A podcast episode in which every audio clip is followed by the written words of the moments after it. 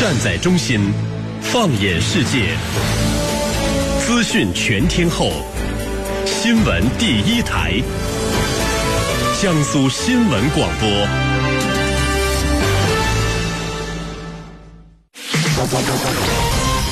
江苏新闻广播，南京地区 FM 九三点七，苏南地区 FM 九五点三，沟通你我。评论天下。接下来是世宁为你带来的军情观察。大家好，这里是江苏新闻广播九三七军情观察，我是世宁，在中国南京为您直播军情。本节目呢由江苏新闻广播和扬子晚报为您联合打造。如果你想参与我们今天军情观察的话题讨论呢，可以通过添加江苏新闻广播微信公众号。点击菜单栏“大蓝鲸 Life” 参与直播互动。那今天的军情观察之谈兵论战，您将会听到：闯入西沙的美国第三舰队是什么样的货色？美军此举背后透露出了哪些信号呢？此外，我们还将和您关注歼二零即将在珠海航展首秀。从公开展示到能实战，还要等多久？我们的军事评论员稍后将会为您详细解读。在孙主编说军事环节，将会为您继续讲述中央红军长征的后卫将军董振堂的故事。好，首先进入到今天的军情观察之谈兵论战。您接下来将会收听到的是军情观察之谈兵论战。好的，那今天的军情观察之谈兵论战呢？我们邀请到的两位军事评论员分别是解放军国防大学战略部的韩旭东教授和北京的周晨明先生。那两位呢，来和我们的军迷朋友们打一个招呼。各位军迷朋友们，大家好，我是韩旭东。大家好，我是周晨明。好，我们来看到今天的第一条消息。国防部十月例行记者会上，有记者说呢，上周闯入中国西沙群岛领海的美国迪凯特号驱逐舰，并非来自美军第七舰队，而是由驻扎在圣迭戈的美国海军第三舰队派出并且指挥的。以往的西太平洋军事事务呢，一直都是由总部设在日本横须贺的第七舰队来负责。为什么第三舰队离开了他的防区，进入到？我国南海，美国此举透露出了什么样的信号？我们首先呢和两位评论员一起来关注到这个话题。呃，陈明啊，在美军的几大舰队里面，实力最强的是哪个舰队？这个第三舰队和第七舰队之间的实力是不是大体相当？那么以前这个第三舰队有没有介入过其他舰队防区内的事务呢？呃，首先是这样的，这个。呃，我们首先看到这个第七舰队呢，这个这个是是现在在西太平洋活动的。那么曾经第七舰队是非常庞大的，在二战期间。那么这个第三舰队呢，由于在这个反恐战争以后。那么在北印度洋以及在波斯湾，以及是在这个这这这个地中海地区的这个活动持续增加的话，当时第三舰队是比较庞大的一个规模。那么随着美国这个亚太再平衡战略的提出，以及是这个美国战略重心向整个向西太平洋这个倾斜，那么呃第三舰队进入到西太平洋地区活动也是迟早的事情。那么从目前来讲，那么西太平洋的兵力和这个这个第七舰队，就是第三舰队和第七舰队的兵力大致相当，那么基本都维持两个航母战斗群。的这么一个规模，但是目前来讲，第七舰队还是要训练水平和舰艇的这个情况要好一些，因为我们看到一些，比如说。他这个刚刚开始，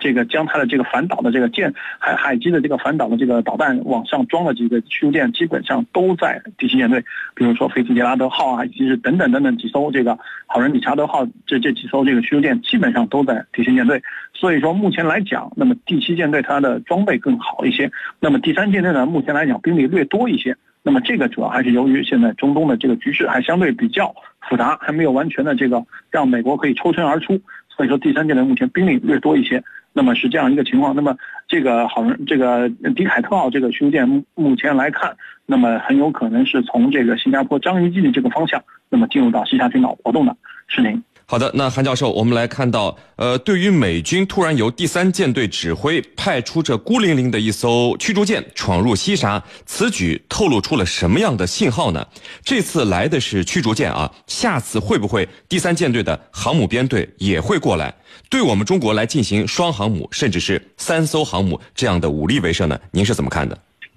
那么这次啊，呃，美国把它的这个第三舰队的这个水面舰艇啊，向亚太方向调整呢，呃，可以说呀，向我们呃透露出这样几个信息。呃，一个是呢，美国正在这个借势啊，呃，将它在这个亚太地区之外的这个海军力量啊，向亚太方向这个调动。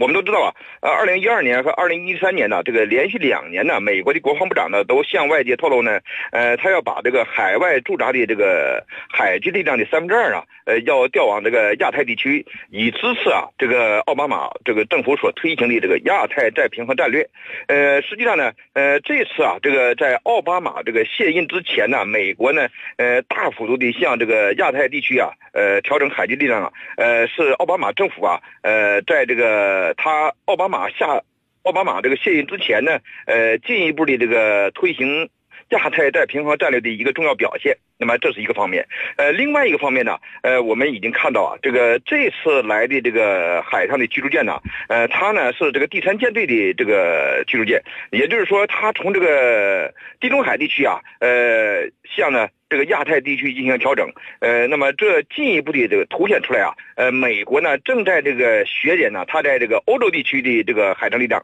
呃，同时呢加强啊这个亚太地区的这个海上力量，那么这是一个方面，呃，同时呢，它向我们透露出的信号啊，呃，进一步的表明啊，呃，极有可能啊，在奥巴马这个卸任之后啊，美国呢将继续的推行它的亚太再平衡战略，这是一个，另外一个呢，呃，美国呀将继续使用武力啊来支撑啊它在亚太。地区啊，呃，推行它的既定啊，呃，政策。那么这是一个方面。另外一个呢，呃，我们从这里啊，不难看到啊，这个第三舰队的这个海上力量啊，呃，正在呢大规模的向这个亚太地区进行调整。那么也不难设想啊，呃。将来啊，会有一天呢，美国的这个第三舰队所属的航空母舰呢，呃，将会啊，这个向亚太方向啊，呃，调整过来。那么根据美国的这个计划呢，它要三分之二的海上力量要调往这个亚太地区。呃，不难发现呢，呃，美国呀，这个十一艘现役的航空母舰呢，将至少有八艘啊，将出现在这个亚太地区。所以说呢，第三呃舰队的这个航空母舰呢，出现在这个亚太地区啊，在将来啊，呃，也是啊，呃，不奇怪的一种现象。好的，那我们看到有军事专家呢，对于美军第三舰队来到南海一事是表示说，来多少军舰都是靶子。那这样的说法虽然是听起来很提振人心啊，事实是不是如此呢？对于我们中国来说，呃，或这对于美军对于我们中国军力的预判来看，美军有没有可能三个航母编队、四个航母编队都进入到我国周边海域？这个时候，这些军舰真的会是靶子吗？陈明，你是怎么看的呢？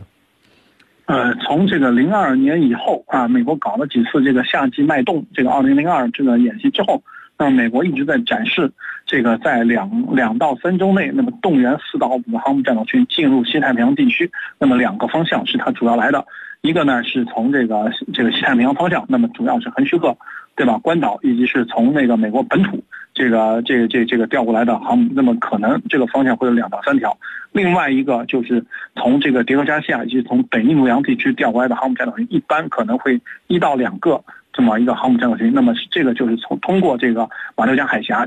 然后可能会到越南的金兰湾进行一下补充，那么进入到南海地区活动。那么大概这个是会有四到五个战斗群可能会在两周之内集结过来。当然这是十多年前的情况。那么现在。啊，美军现在在这个，呃，在这个中东面临这么一个局面，那么在这个地中海又要和俄罗斯进行纠缠，那么他现在一些这个航母也开始陆陆续续的退役，那么所以说从目前来讲，美国可能也就是能够集结三个航母战斗群，在两到三周，甚至更更多要到一个月之内，那么集中到这个西太平洋的方向来对中国进行遏制。那么从目前来讲，那么一到两个航母战斗群。对于中国来讲，实际上已经不构成实际的威胁。那么我们在之前的节目中也讲到，七月十三号，那么美国有两个航母战斗群，那么啊，当时当然这两个航母群目前来讲还不满编，那么进入到南海的东侧活动，那么在菲律宾附近的这个海面上活动。那么当时中国三大舰队齐聚南海，进行了一场规模浩大的演习。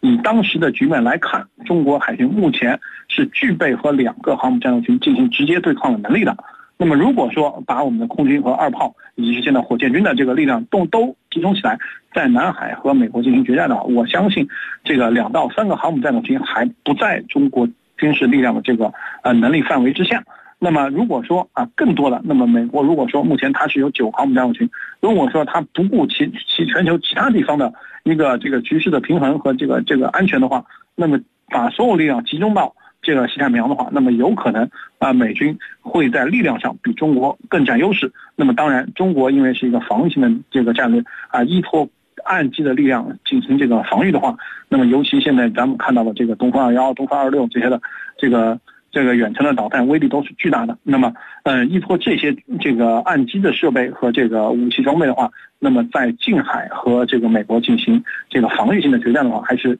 啊有信心可以打赢的。市民。好的，那我们来看到网友的提问啊，亚太再平衡靠的是军舰和战机吗？总是听到亚太再平衡，美国最终的目的是怎么个平衡法呢？那韩教授，这个问题来请您回答一下。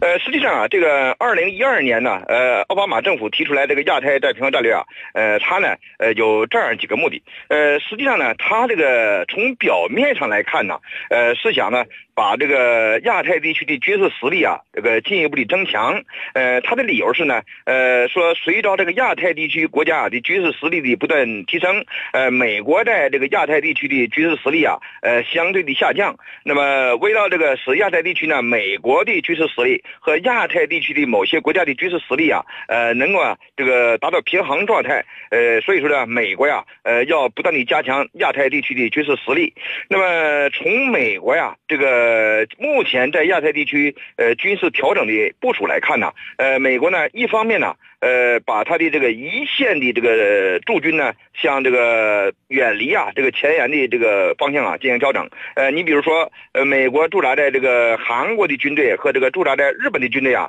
呃，正在调呃调向这个关岛呃以及啊这个菲律宾地区。呃，同时呢，呃，美国在亚太地区出现的这个海空力量啊，呃，正在增强。呃，但是呢，我们也应该看到啊，这个亚太再平衡啊，它并不是啊。说这个依靠这军舰和这个战机呀，呃，来使得平衡的。实际上呢，美国亚太的平衡啊，呃，除了这个它向亚太地区这个调整这个海军和空军力量之外呢，更进一步的啊，发挥呃美国在亚太地区啊这个盟友的作用。呃，比如说美国呀，这个不断的怂恿啊，日本呢，呃，他的这个军事啊走向这个国门，呃，走出国门，呃，不断的啊支持呢这个日本呢，呃，向这个军国主义划去。那么实际上呢，就是啊，进一步的。这个怂恿日本呢，提升这个日本自卫队的这个实力，呃，为呢这个美国呀这个亚太战略啊服务。那么与此同时呢，我们也已经看到啊，这个美国对于这个越南呢，呃，支持力度啊也是越来越大的。那么人们已经观察到呢，随着这个菲律宾呢和美国的这个军事关系不断的这个弱化，呃，美国呢现在啊已经紧紧的拉住啊越南呐，呃，以便于啊在这个适当的时机呢，呃，灵活。以发挥啊越南在这个东南亚地区的作用，支持啊美国的亚太再平衡。所以说呢，这个美国的亚太再平衡啊，不仅仅是这个呃把它的军机啊和这个军舰呢调往亚太地区，呃，还有一个呢，就是啊更灵活的发挥啊美国在亚太地区伙伴的作用，支持美国的亚太政策。